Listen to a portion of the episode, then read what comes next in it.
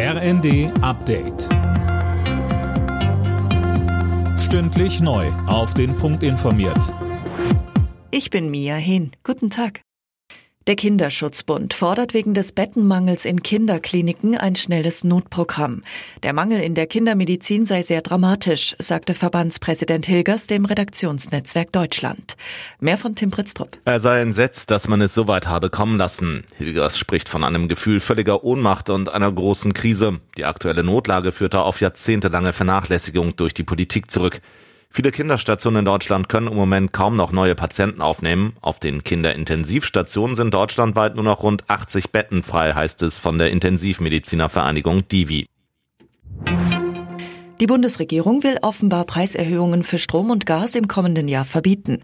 Laut Bild geht das aus dem Gesetzentwurf zu den Preisbremsen hervor. Damit soll verhindert werden, dass die Versorger die Preisbremse missbrauchen, um zusätzliches Geld vom Staat zurückzubekommen.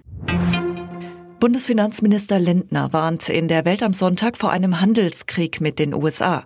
Grund dafür ist das milliardenschwere Subventionspaket von US-Präsident Biden.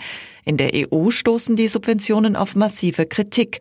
Es werden enorme Nachteile für europäische Unternehmen befürchtet. Bei der Fußball-WM in Katar startet heute die K.O.-Runde. Zwei Achtelfinalpartien stehen auf dem Programm. Das Duell am Nachmittag lautet Niederlande gegen USA. Anstoß ist um 16 Uhr. Am Abend um 20 Uhr kämpfen dann Argentinien und Australien ums Viertelfinale. Alle Nachrichten auf rnd.de